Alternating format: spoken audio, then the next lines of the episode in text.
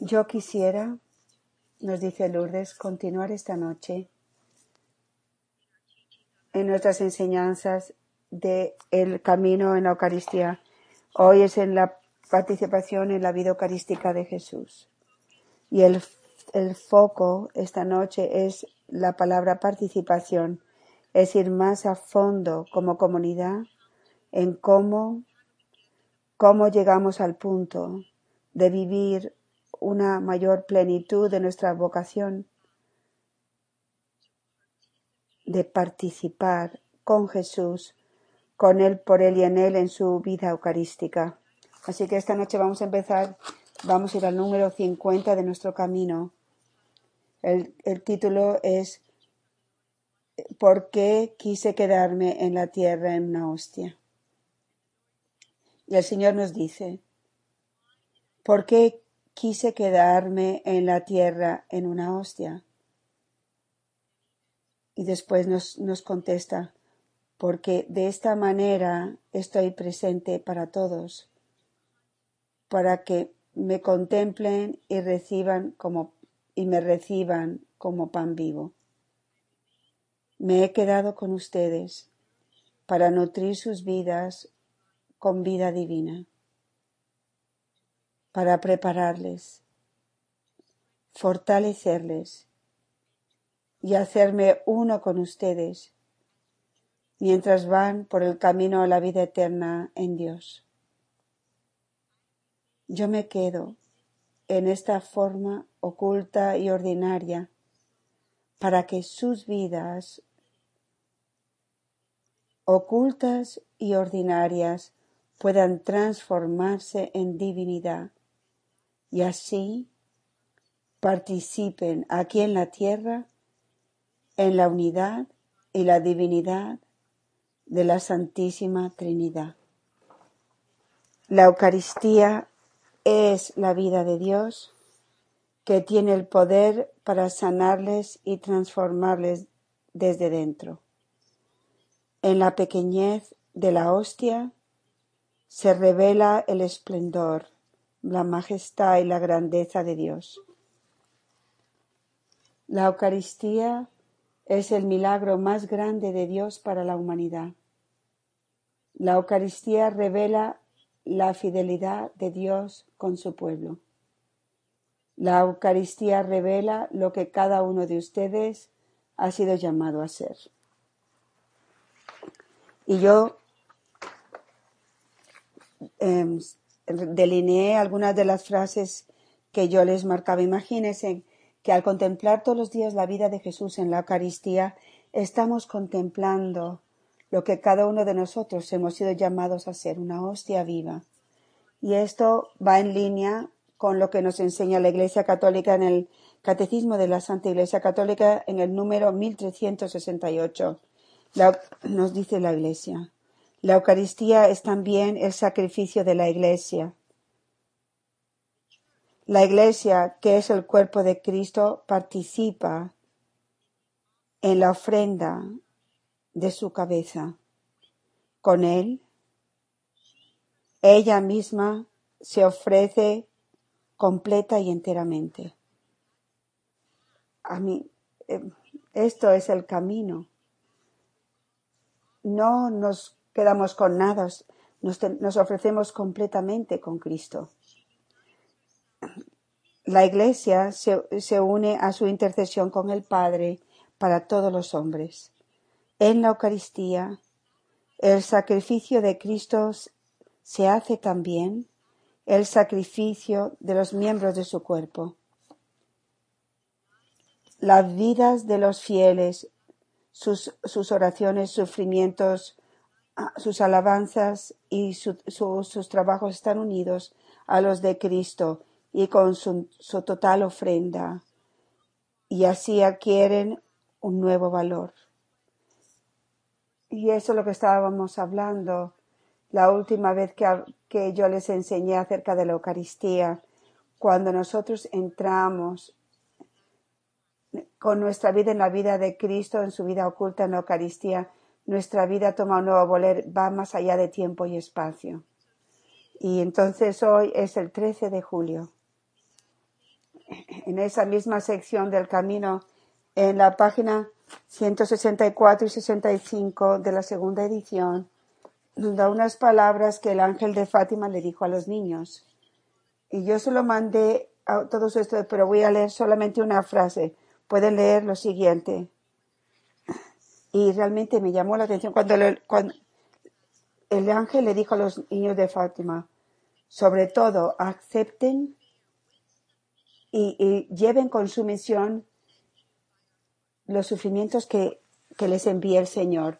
Así que, conforme hablamos sobre la participación de la vida eucarística de, Jesús, por favor guarden esa frase en sus corazones. Acepten y lleven con su misión los sufrimientos que el Señor les envía. En el camino, las enseñanzas sobre la Eucaristía están al final del capítulo 3, preparándonos a entrar en el Sagrado Corazón de Jesús en el capítulo 4. Cada uno de nosotros tenemos que viajar, caminar. Una parte muy importante del camino, de hecho, para podernos preparar, es una obra del Espíritu Santo para poder participar en la vida eucarística de Jesús. Antes de que podamos entrar en una participación pura en el sacrificio de Jesús, tenemos que llegar a conocernos nuestras heridas, nuestros desórdenes, nuestros patrones de pecado, nuestras mentiras, nuestras identidades distorsionadas y nuestra dureza de corazón. Si no lo hacemos, nuestra participación en la vida de Cristo en la Eucaristía va a ser también un desorden, una, un desorden, una participación desordenada, una participación con un tipo inadecuado de víctima, una participación que, que todavía nosotros somos condependientes, em, permitimos desórdenes, por lo tanto el camino nos lleva a conocer nuestra verdadera identidad en Cristo y la misión que nos ha que nos ha dado. También por eso siento que el Espíritu me está moviendo a centrarme tanto en, durante mucho tiempo en nuestra identidad y misión. Y ahora está realmente poniendo en mi corazón un enfoque aún más grande en la Eucaristía, porque uno tiene que venir antes que el otro. Conforme llegamos a conocer lo que somos y nuestra misión en la vida, podemos entrar una pura participación en el sacrificio, sacrificio de Cristo como sus ah, víctimas ocultas de amor. Así que seguimos adelante a las, eh, al mensaje 51 de la Eucaristía. Confía y pon toda tu confianza en el poder de la vida oculta que se te está revelando ahora en mi presencia eucarística. Yo soy el poder de la vida oculta. Yo quiero poseerte con mi vida oculta, cada uno de ustedes, que es la Eucaristía, y transformarte en hostia viva.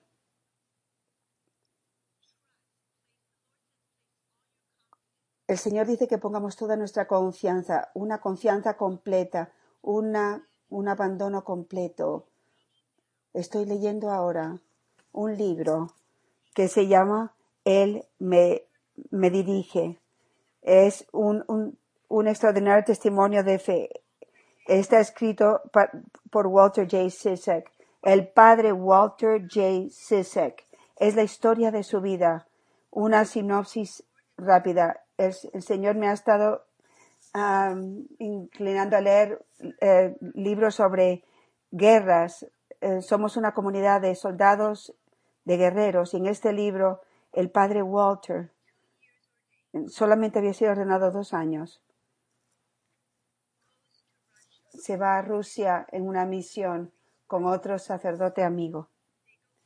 Van ocultos con refugiados que están yendo a, a un campamento de trabajo. Y el padre Walter durante hace años, desde que empezó en el seminario, él es un sacerdote jesuita, tuvo este gran deseo que el Espíritu puso en su corazón de ir de misionero a Rusia.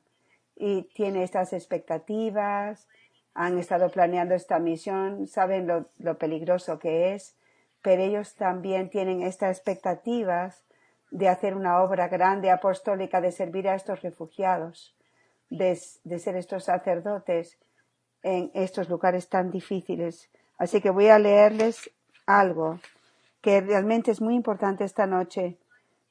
Es una, una situación real de la vida para enseñarnos cómo entramos en participación en la vida eucarística de Jesús.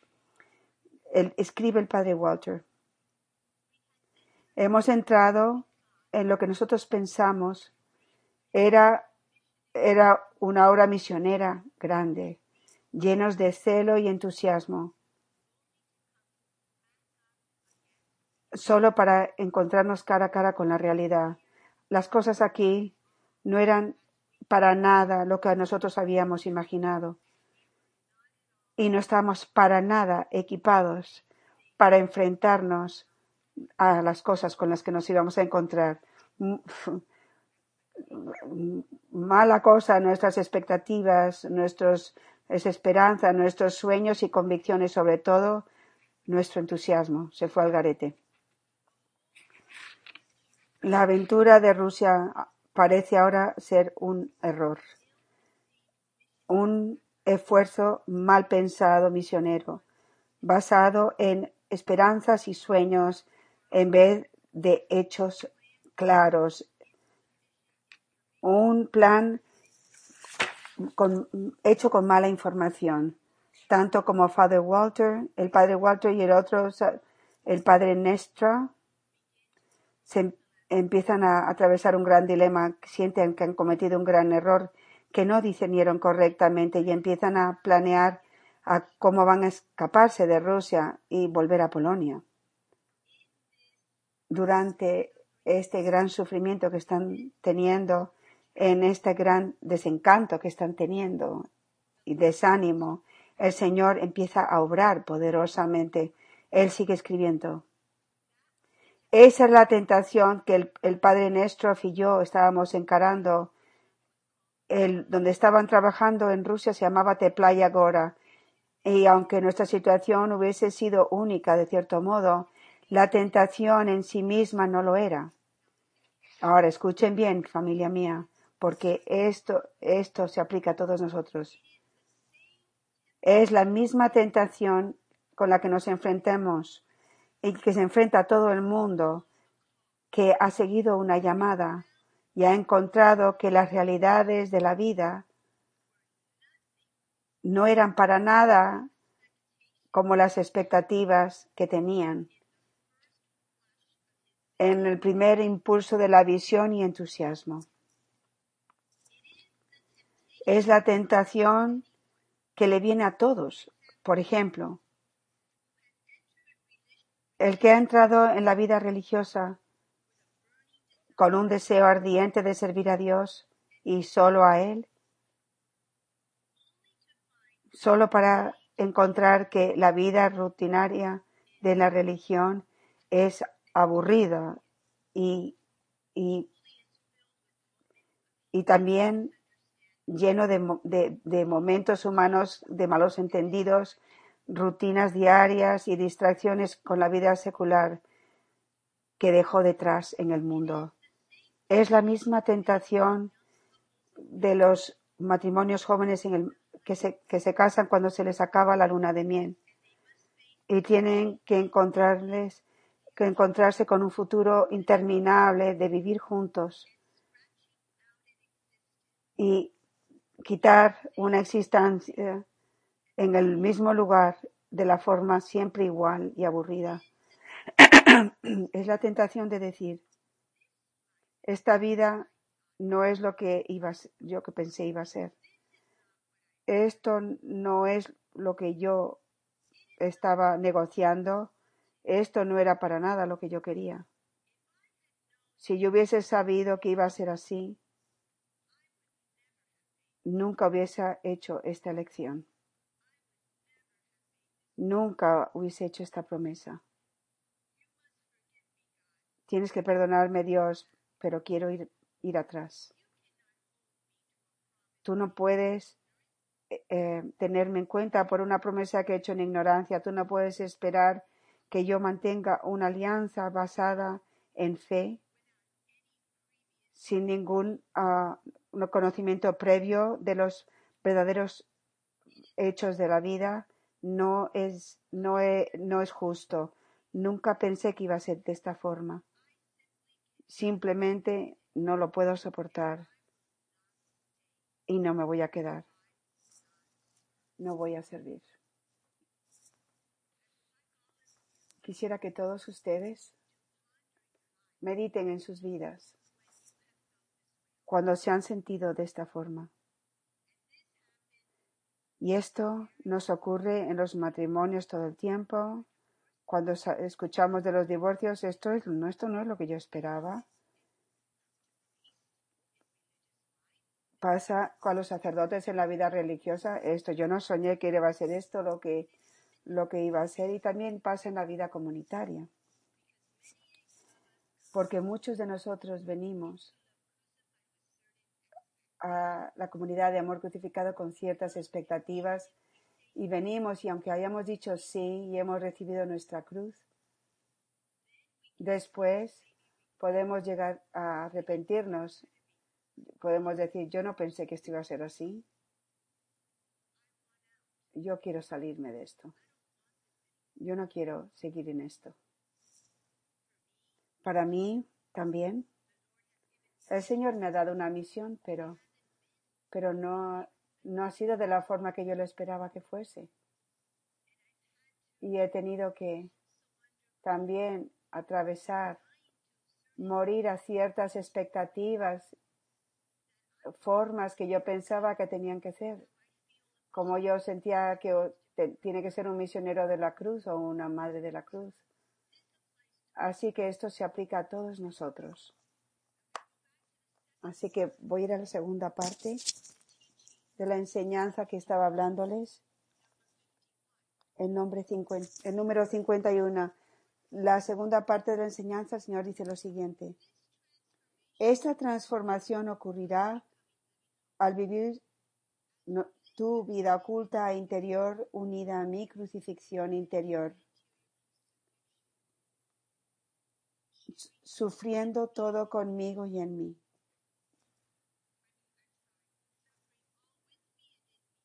Sufriendo todo conmigo y en mí. De esta manera el poder de la fuerza cursa se intensificará con el fuego del Espíritu Santo. La misa, la Eucaristía, tiene que ser el centro de nuestras vidas. Y nosotros tenemos que estar dispuestos a sufrir cualquier situación en la que nos encontremos con Cristo pero la, pero la fuerza para hacerlo solo nos viene de, Jesús en la Eucaristía. Y esto es lo que le ocurrió a Father Walter, al Padre Walter, en el momento que él y el otro sacerdote se sintieron que eso no es lo que ellos habían planeado, todo lo que les dice y están dispuestos a tirar la toalla. Tienen una experiencia con la Eucaristía. Estos dos sacerdotes se esconden en, en, el bosque para celebrar la Eucaristía. Y esto es lo que él dice. Pero la, la misa nos dio fortaleza. En el momento de la consagración, Dios se hizo presente de una nueva forma. Él estaba allí. En respuesta a nuestras peticiones, donde el sacrificio del Calvario nunca se había celebrado antes. En ese sacramento nosotros podíamos ofrecer todos nuestros sacrificios con los suyos.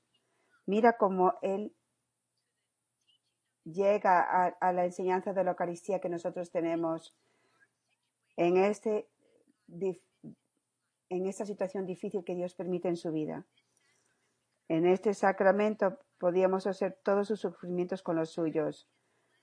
Podíamos pedir su bendición en dos, eh, en aquellos por los que nosotros estamos eh, orando y trabajando en secreto, para aquellos que nosotros estamos quizás rezando en secreto, pero que no podíamos adorarlo públicamente.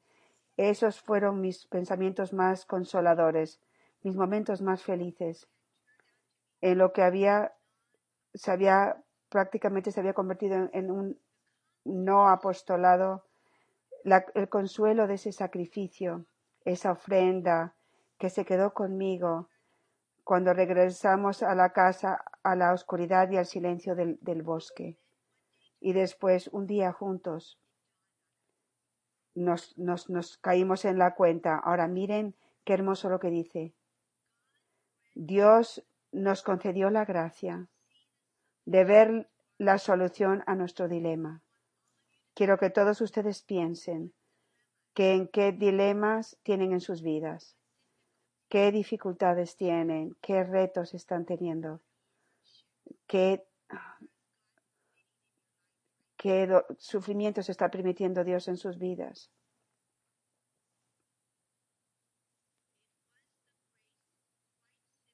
Era simplemente la gracia, simplemente de ver nuestra situación desde su punto de vista en vez de, del punto de vista nuestro.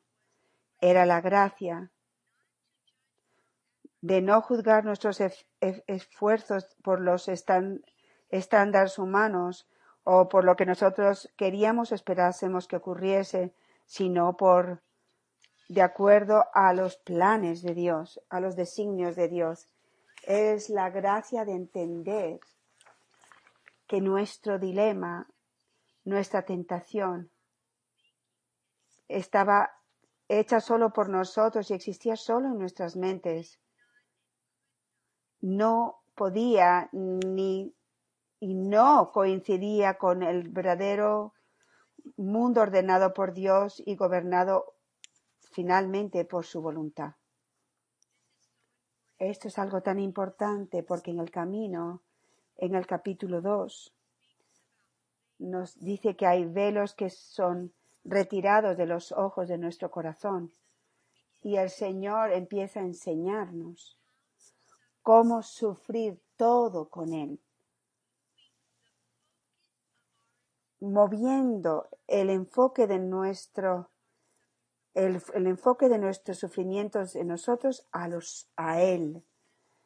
Siempre y cuando nosotros sigamos sufriendo, solo autoabsorbidos y solamente viendo las cosas a través de nuestros ojos y nuestra realidad, estamos atascados, atrapados.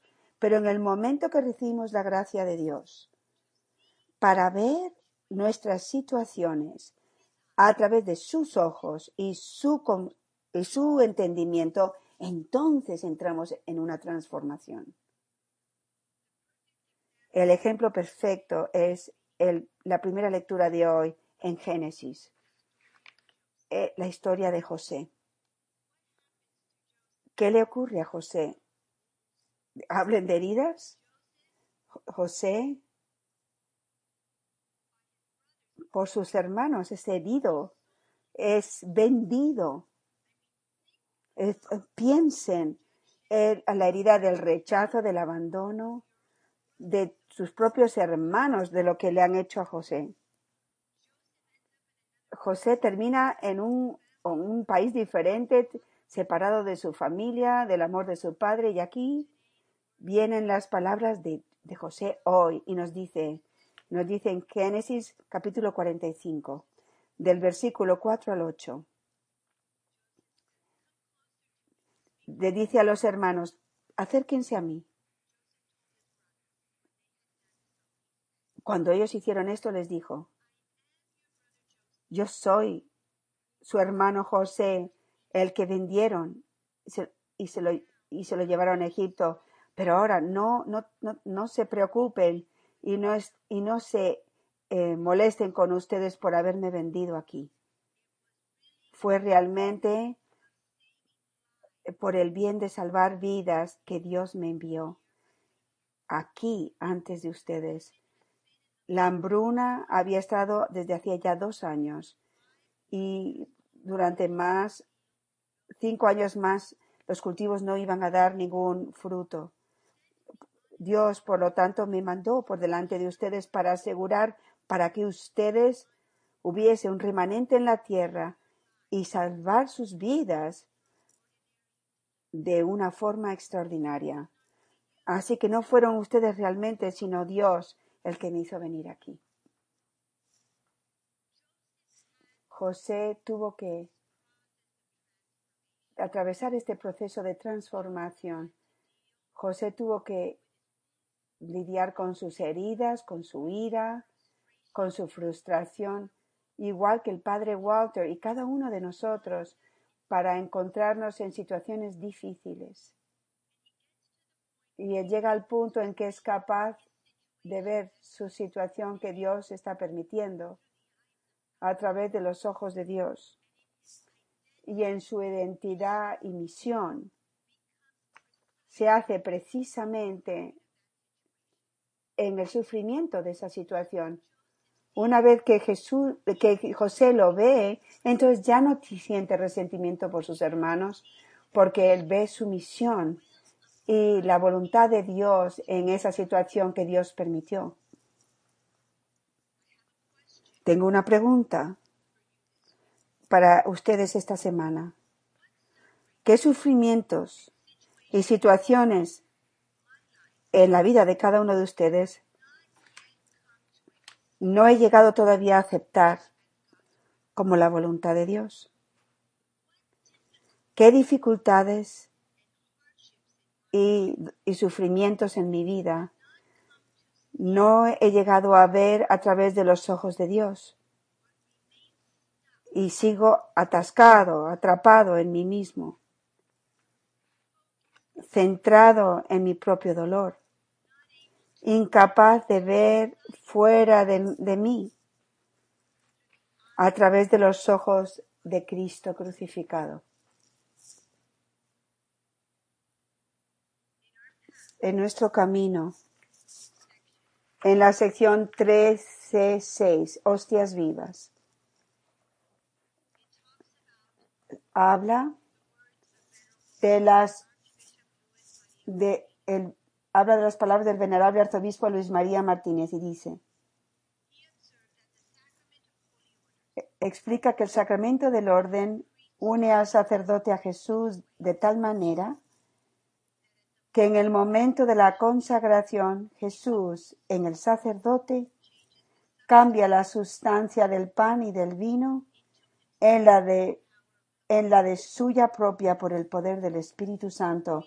Pero, pero ese sacerdote no es necesariamente transformado en Cristo, pero ahora dice, pero la transformación total, y eso es lo que el Señor quiere para cada madre y misionero de la cruz. Por eso estamos aquí.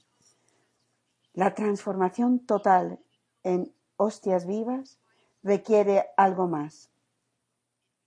Requiere que un ser humano, sacerdote religioso o laico, haga el maravilloso intercambio de su voluntad humana independiente por la voluntad divina permitiéndole al Espíritu Santo unirle a Jesús en todos sus actos.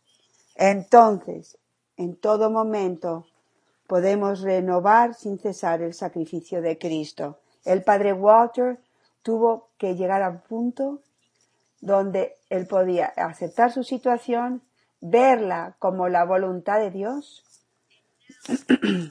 y ahora dejar ir de sus expectativas y vivir esa situación, los sufrimientos de esa situación ahora, por Cristo, con Cristo y en Cristo. Cada uno de nosotros, Héctor, como lo vemos ahora en su parálisis, tuvo que también atravesar esa situación, aceptarla y simplemente igual, igual que Héctor, cada uno de nosotros, ya sea sufrimientos en el trabajo, relaciones matrimoniales, con hijos, con dificultades con hijos, enfermedades, ya sea el cáncer, ya sea eh, enfermedades de Lyme, ya sea lo que sea, cualquier situación que ocurra, nosotros tenemos que por la, a través de la gracia del Espíritu Santo verlo como la voluntad de Dios.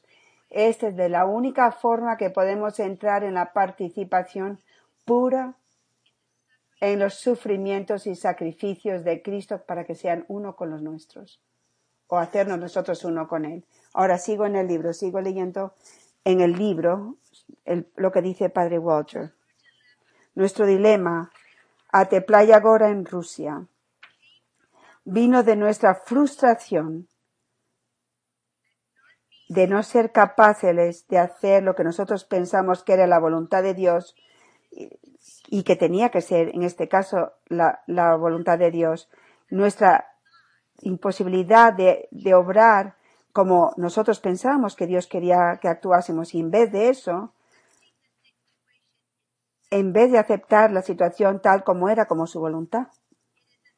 Es un error fácilmente hecho por cualquier hombre, santo o, estudioso, eh, un líder de la iglesia o cualquier trabajador. Todos hacemos los mismos errores y, tenemos que llegar a reconocer en nuestras vidas cómo estamos viviendo en, de esa misma manera.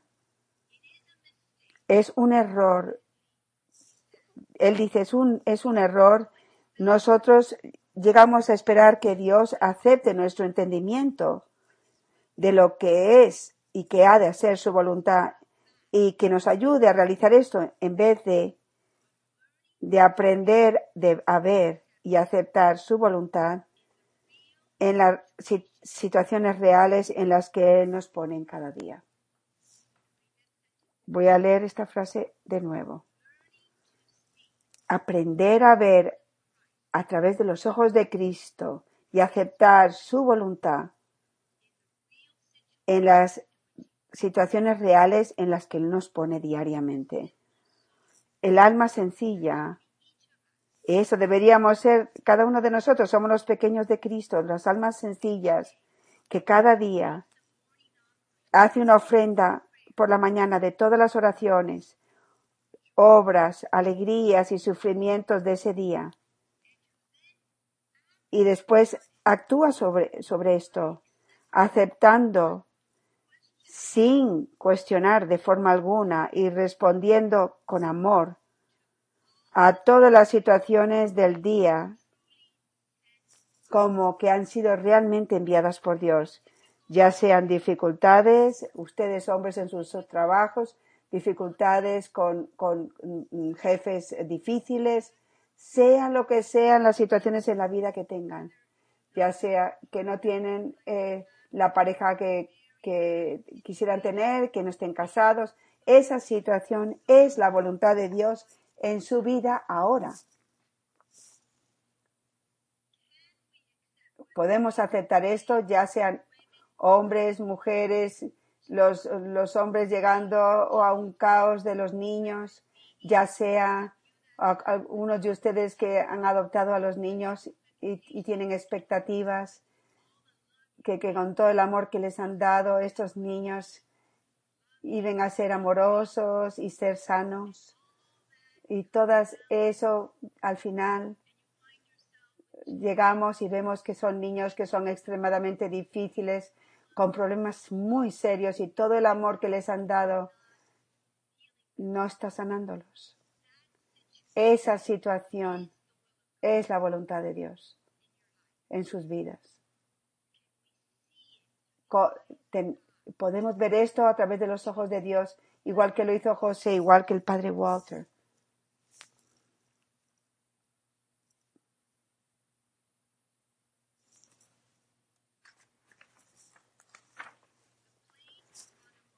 el, el, padre Walter sigue diciendo, la verdad sencilla y simple es que su voluntad es lo que realmente lo que él quiere enviarnos cada día en la, en la forma de circunstancias, lugares, personas y problemas. Y voy a terminar recordándoles de nuevo porque el Señor nos dijo en el nombre, número 57 en el camino Consideren cuidadosamente, eso quiere decir todas las personas en nuestra vida. Consideren cuidadosamente cada relación y situación en sus vidas en que no están amando conmigo, por mí y en mí. Y pregúntense, ¿por qué es tan difícil amar a esta persona o amar en estas situaciones? Y el Señor nos dice, es precisamente en esas situaciones y con esas personas que tenemos que purificarnos. Es precisamente en Rusia donde el padre Walter iba a convertirse y iba a ser el sacerdote uno con Cristo, transformado en Cristo como él lo quería que fuese.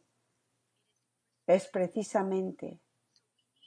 Así que tenemos que preguntarnos, ¿he aceptado yo estas situaciones difíciles? ¿Soy capaz de verlas a través de los ojos de Dios? Y ver que en esta dificultad está el plan de Dios. Y voy a terminar esta noche con algo, no sé cómo llamarlo, lo que el Papa Francisco, el Padre Jordi lo mencionó en el Rosario, con lo que el, Papa Francisco leímos un artículo de EWTN y voy a darle simplemente unas frases, pero el Papa Francisco crea un nuevo camino para la beatificación bajo la ofrenda de la vida. Esto es una confirmación del mismo Santo Padre de la Iglesia, de que Dios le está dando amor crucificado, para enseñarnos, mostrarnos que nuestra espiritualidad, lo que Dios está haciendo con amor crucificado es la obra de, Dios y la obra del Espíritu Santo. Nosotros, mi querida familia, somos los santos de estos tiempos en la Iglesia. Dice, el martes el Papa Francisco declaró una nueva categoría de vida cristiana que se, se, va a considerar para beatificación llamada ofrenda de vida, en la cual una persona ha muerto prematuramente a través de una ofrenda de su vida por amor a Dios y para el prójimo. En la carta apostólica, el Papa Francisco escribió, son dignos de una consideración especial y de un honor aquellos cristianos que, siguiendo los pasos y las enseñanzas del Señor Jesús, han voluntariamente, y esta palabra está, está en el camino, voluntariamente y libremente ofrecen su vida por los demás y han preservado hasta la muerte en este ah, y han perseverado hasta la muerte en este en este caso. Eso es un alma víctima. Eso es lo que decimos al Señor cuando decimos sí en nuestro en nuestra alianza nosotros estamos dando nuestra vida libremente voluntariamente para la salvación de nuestros hermanos y hermanas imagínense esto es causa de beatificación. El documento se titula, lo voy a decir en inglés, Mayor amor que, que este. De, por el, el, el, el Evangelio de, de Juan que dice, nadie tiene mayor amor que este, entregar la vida por uno de sus amigos. Y de la única forma que vamos a poder vivir esto hacernos santos. Esto es una confirmación de lo que la nuestra Santísima Madre nos dijo en México y en Colombia. Que nosotros íbamos a recibir la corona, la corona de gloria. Esa es la santidad. Cada uno de nosotros íbamos a morir santos. Cada uno, si nosotros perseverábamos en llevar y recibir la corona de espinas en la tierra. Si nosotros recibimos cada situación. ¿Qué tiene que ser nuestra oración para nuestra amada Mónica, para Jack, para Amy, para todos aquellos que están, que están sufriendo? No es necesariamente la sanación.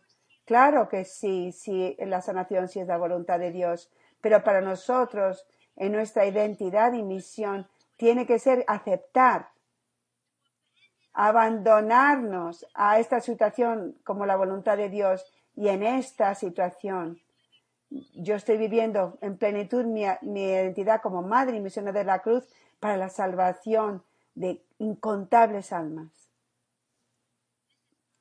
Esto es participación en la vida eucarística de Jesús, querida familia. Mediten bien esta enseñanza esta semana. Yo la envié toda en inglés y veremos a ver si, si lo podemos. Esto seguirá a lo antes que podamos en español. Y estoy aquí, recen por nosotros, estoy en Georgia. Estamos, estoy en oración. Lo que Dios quiere para nosotros aquí en Georgia, como la casa de retiro, um, haciendo más retiros de amor crucificado, ofrecidos a más personas aquí en Georgia, haciendo um, horarios para el año entero, trabajo de Daniel y, y Father para visitar a las familias en los diferentes estados, todo esto es lo que estamos haciendo aquí. Y así que manténganos en oración, por favor, y que Dios los bendiga.